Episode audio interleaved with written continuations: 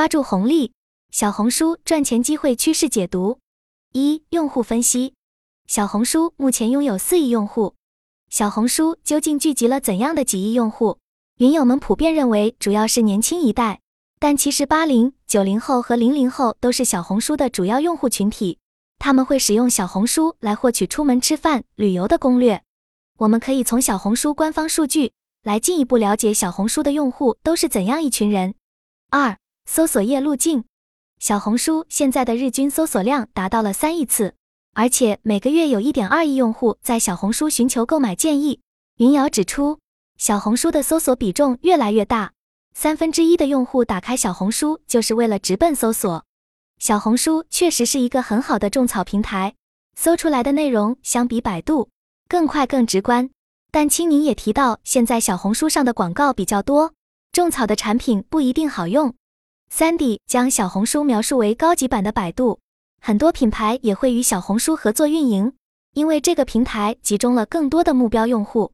而据我从百度高管那里了解到，许多八零后的用户都转移到了小红书，做搜索是小红书下一个布局的策略，因为这关系到其变现能力。黄伦义分享了一个观点，认为小红书上的粉丝数减去一个零就是博主的收入。青柠指出，在接商单时，大部分商家首先看的是粉丝量。然后才是数据质量，粉丝数量当然重要，这其实是运营推广双方的一种逻辑。按照这一逻辑来看，粉丝数量与变现能力直接挂钩，而小红书更倾向于做搜索引擎和内容垂直。相比而言，粉丝数已经不那么重要了。在小红书想要变现，粉丝数量不是最重要的，关键在于变现转化。有很多粉丝数量多但变现能力差的博主。主要依赖于接广告变现，虽然接广告也是变现的其中一种方式，但靠品牌方吃饭终究还是受制于人。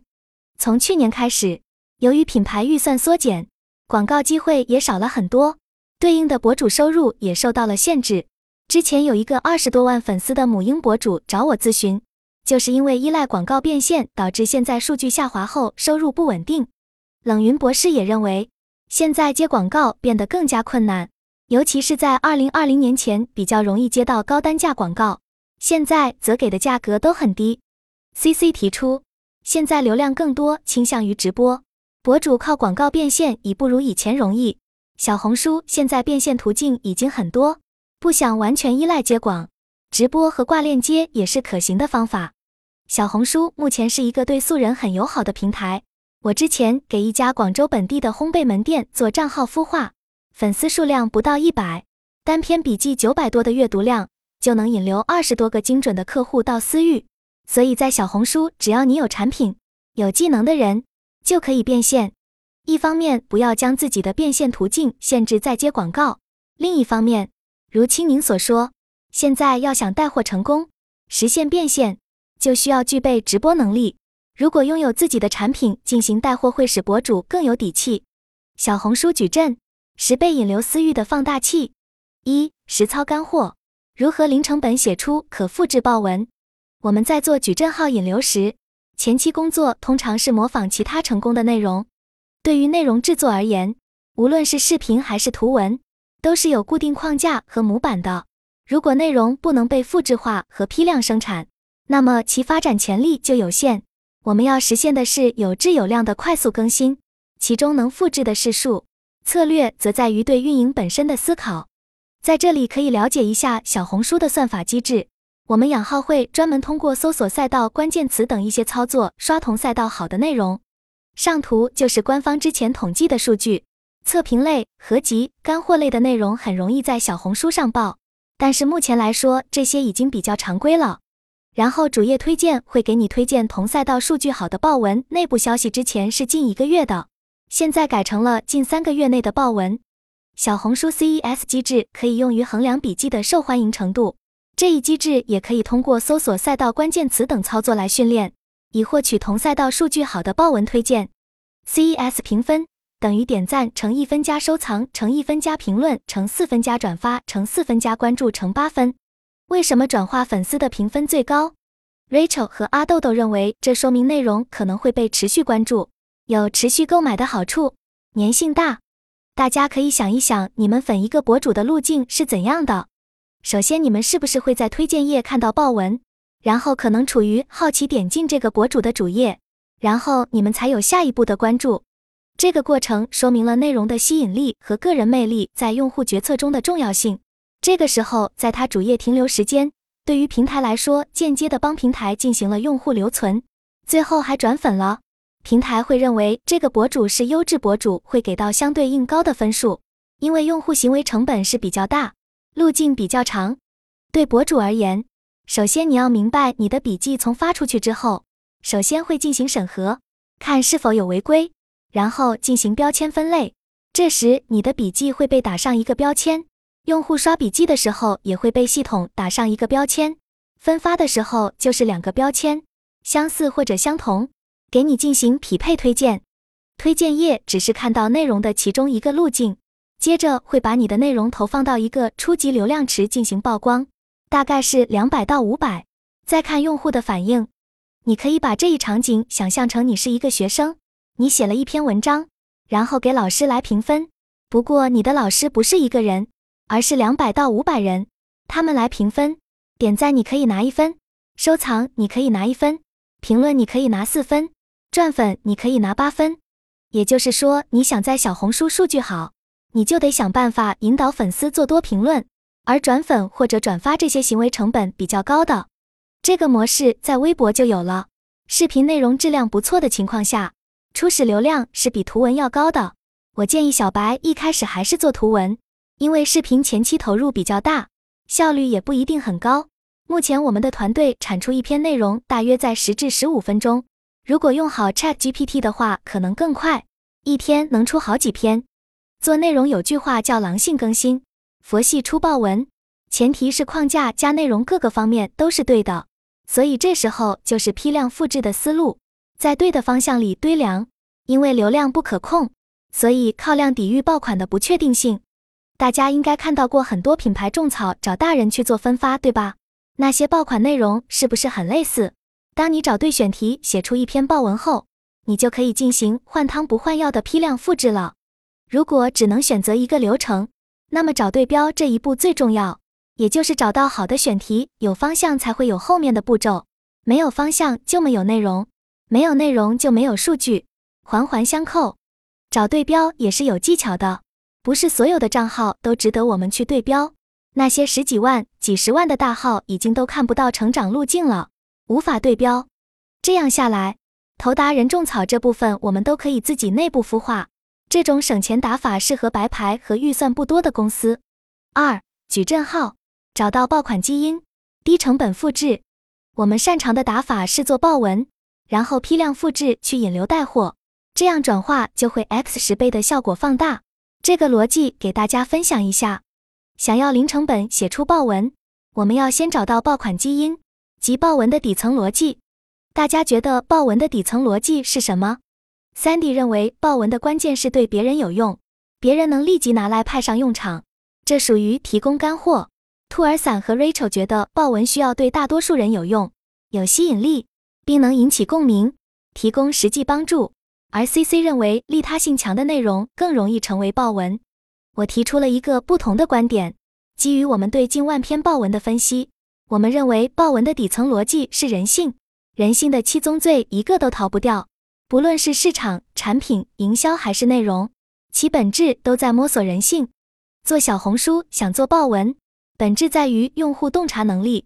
我用减肥为例来说明，减肥人的痛点就是想要快速瘦，因此标题像 “XX 天瘦一百斤”这样夸张的标题能吸引他们点开内容。到这一步，你就赢了一半。剩下的就是靠内容留住用户，这也是为什么干货和极类的内容数据好的原因之一。Sandy 提到一些过于夸张的标题，例如“五天教你瘦十斤”，可能会给人一种欺骗感。我认同这一点，减肥类标题往往都是如此。但这类爆文之所以层出不穷，是因为他们顺应了人性中想要以小博大、快速获得的心理。如冷云博士所说，这些都是人的本性。尽管是利用人性弱点，但也很真实。人性的弱点不只有以小博大，还包括对于自己没有的东西的憧憬、慕强心理、逆袭等。大家也可以去看看雪瑞姑姑的账号。这个账号利用了人们对老年人的传统印象的反差感，打破了大家的认知。反差感加创意也是很多博主快速吸粉的原因，就像垫底辣孩、氧化菊等，这也是快速起号的重要原因之一。冷云博士提出了一个问题：利用人性弱点制作爆文是否是一件好事？从用户角度看，这类内容一方面可能会让人花更多时间筛选优质内容，一方面导致了审美疲劳。而且算法可能使人不断处于信息的茧房之中。尽管如此，这些标题仍然会吸引一些用户点赞收藏。是否吸引用户还取决于人群的不同，有些人群可能会被这类内容所吸引，因此要根据自己的客户群体来定位。你会发现这些很多存在于很多自媒体的标题里。那怎么留住用户，在于内容。Sandy 认为，只有在利用人性起标题的同时，认真做好内容。才能既吸引人进来看，又能让人看完有收获。图文笔记和视频笔记在内容上虽然展现形式不同，但本质也是相似的。那么内容一般是怎样合作的？例如，内容是品牌方先写出来，然后给达人去分发，还是说也允许达人根据主题去发挥，去创造更好内容？如果是品牌方写出来，那品牌方一定有很强的内容能力，爆文转化。如果内容分发给达人，就需要品牌给出明确的 brief。我们自己现在是有孵化的能力，所以我们属于自己内部团队去做分发。低粉也能变现，靠爆文变现一百 W 加一。时尚摄影变现案例拆解：如果爆文带不来转化，对于带货来说就没什么用。比如你是做猫粮品牌的，你找了一个宠物博主，确实数据很高，有上万的点赞，曝光几十万。但是下面评论说的都是你这个猫好可爱，那么就说明这个博主的 ROI 不高。一引流动作，以这个号为例，大号会发一些立创业人设的笔记，他的简介中有圈小号，小号置顶笔记图片中引流到微信，小号即使被封了也没关系，因为大号还在，所以鸡蛋不要放在一个篮子里。二引导素人拍摄的教程笔记用户痛点，大部分素人都有一种恐惧。就是不知道怎么面对拍照，不知道怎么摆动作。这类笔记一方面可以带来流量，另一方面可以让这些素人克服恐惧，从而提高成交率。三、不断写创业笔记，通过创业笔记不断向读者强化自己的角色定位，也能让读者产生一直读下去的欲望，成为忠实粉丝。同时，打造一个人设，让读者觉得与博主更加亲近，这些有助于提高成交率。所以有时候图文也是可以通过内容立人设的。四风格始终锚定日系切细分，这个账号的风格瞄准日系一种大品类，好处是粉丝粘性更高，系统更能懂得你的目标人群，笔记的数据会比较稳定。大家做自己想做的赛道的时候，可以留意一下你的用户有什么痛点和需求，因为只有更好的了解你的用户，你才能卖出去你想卖的，解决别人的问题等于赚钱机会。接下来，我们再来看看这个账号的内容营销策略。一、定位素人人群，大部分摄影师都是给美女拍照片，展示的客片也都是和美女合作。但是大部分人都知道自己长得并不漂亮，所以拍美女就容易陷入一个定位较小人群的问题。而定位素人人群，就可以打更加广泛的市场，从而提高成交率，让这些素人发现他们也能被拍得很美。这批素人被忽略的需求得以激发。另一方面，在内容层面，把素人拍美可以制造反差感，这样的内容就容易获得流量，容易诞生爆款。二置顶笔记夸自己，在夸自己的同时，展现自己的定位。一句话就是我真的很会拍素人。短短一句话，又夸了自己，又强调了自己拍素人的定位。这种夸自己的笔记。往往能够带来较高的成交转化。这类笔记放在置顶，能够充分利用主页流量。三、笔记内容进行前后对比，对比素人约拍前后，形成强大的反差。四、日系风格更加真实，同时又能体现素人的美。这种真实感的照片更能切中素人的需求，面向的人群更加广泛。大家看小红书的时候，可以试试带着思考看小红书。这样你会发现你的网感在慢慢增强。井号小红书扶持买手是趋势吗？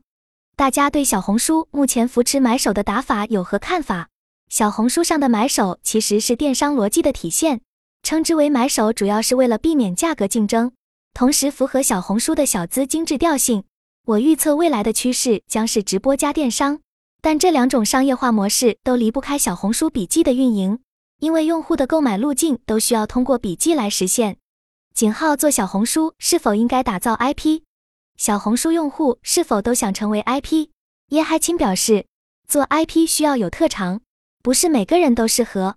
我同意这一点，指出许多平台都在鼓吹要做 IP，但实际上并非每个人都适合这一路径。关于小红书做新号的运营策略，叶海清、黄伦义、陆和 Sandy 认为应该结合追热点和原创内容，CC 和兔儿伞则更倾向于原创。这两种策略都不是绝对的。对于新号来说，第一步是让系统识别账号的特色和价值。首先需要明确账号的定位，即决定要做什么类型的内容。井号小红书上的专家学者号是本人运营吗？